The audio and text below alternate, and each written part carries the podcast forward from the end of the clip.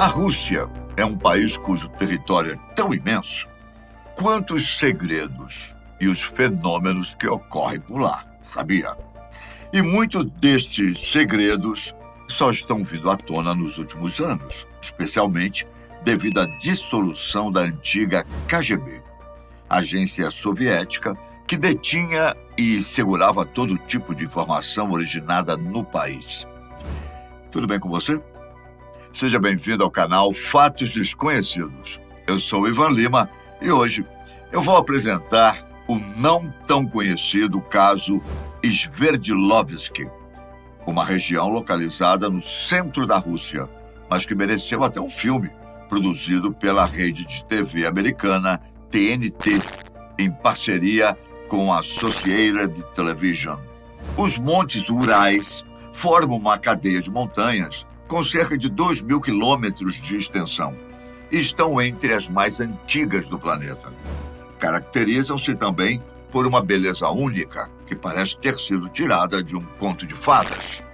Os Montes Urais possuem uma reputação mística e são bastante visados por ufólogos do mundo inteiro, dada a quantidade de zonas ativas de OVNIs e outros fenômenos considerados anômalos, como a presença de Yetis, os famosos pés grandes. Ao longo dessa cadeia de montanhas, que em parte faz divisa entre Rússia e Europa, estão distribuídos pequenos vilarejos e cidades, onde centenas de pessoas dizem já ter avistado vários WAPs, ou fenômenos aéreos não identificados, como os ufólogos têm se referido aos OVNIs de uns anos para cá. Ainda no século XVIII, quando começaram a surgir as primeiras comunidades e também a exploração das montanhas daquelas regiões, tanto moradores quanto trabalhadores testemunharam e registraram aparições de estranhas bolas de fogo no céu, o que os deixou assustados. Segundo histórias que correm até hoje, muitos foram os que resolveram não ficar na região naquela época. Aliás, esses avistamentos ainda perduram, viu? Próximo a uma vila chamada Veselovka, na parte da cordilheira conhecida como Taganai, até hoje são avistadas bolas de fogo e de plasma que serpenteiam sobre o local, promovendo um fenômeno visual bastante interessante por um bom tempo. Fenômeno semelhante ocorre em locais com baixa resistência do solo, o que indica depósitos metálicos ou fontes subterrâneas de água. Porém, talvez um dos lugares mais misteriosos seja o Big Moor Bog, uma depressão de 36 quilômetros quadrados formada pelo movimento de placas tectônicas.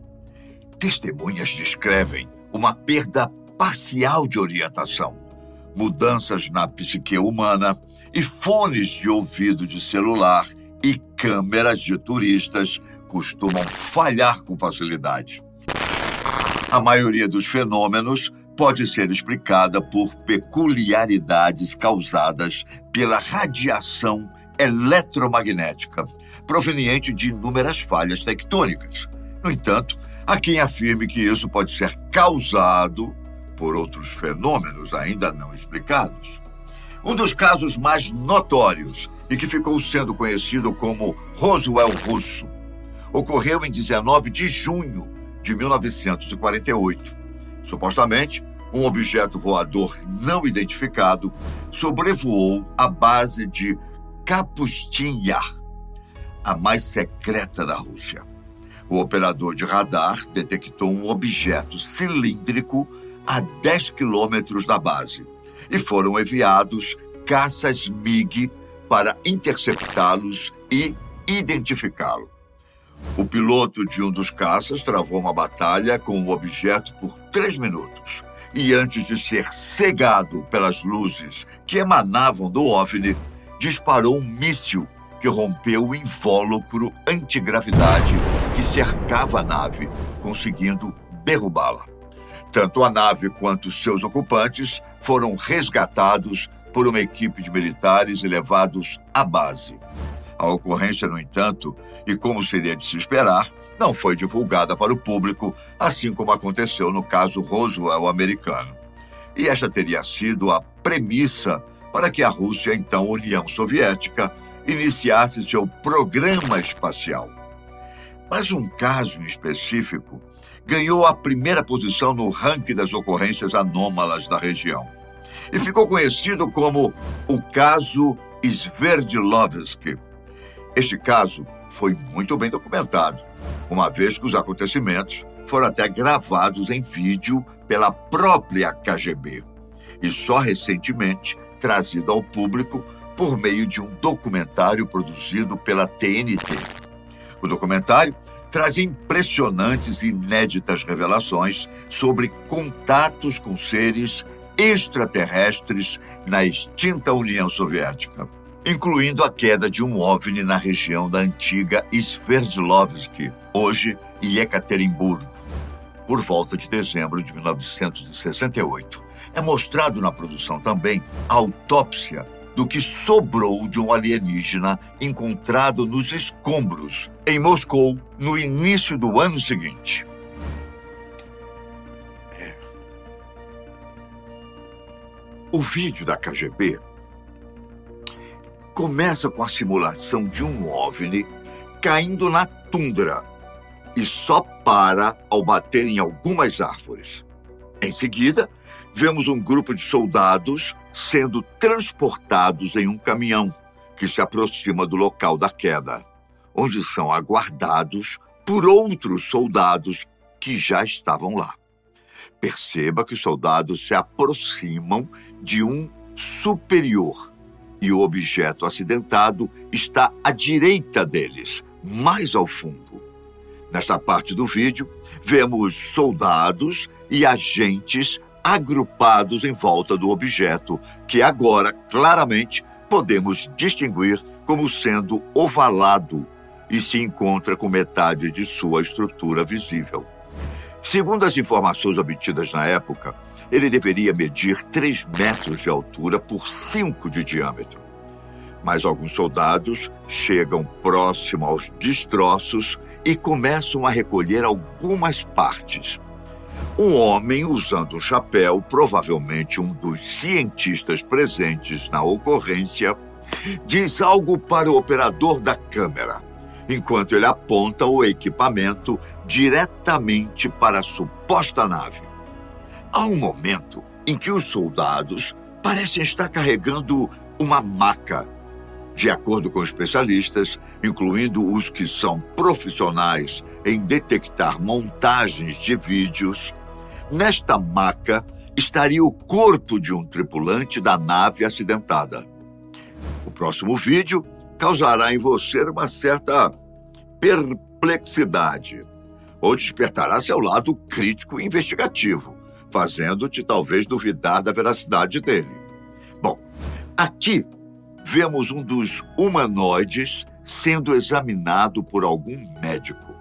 As primeiras questões que surgem em relação à veracidade do filme são: se for falso, qual é o motivo para que os soviéticos da época produzissem filmes que poderiam manchar a imagem do seu governo? E por que a KGB teria escondido o material por tanto tempo? Um russo naturalizado americano de nome Alex Heffman que é especialista em operações militares soviéticas, teve acesso a todo o documentário feito pela TNT e deu seu parecer sobre a integridade do material.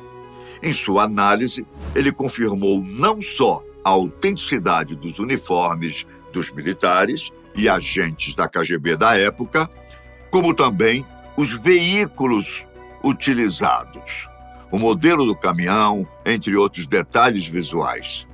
Em relação ao vídeo da autópsia, Heffman foi categórico em afirmar que os instrumentos utilizados são mesmo da época, assim como a forma com que o procedimento foi feito, o qual respeitou as fases convencionais de uma autópsia, sem demonstrar qualquer atuação teatral ou montagem.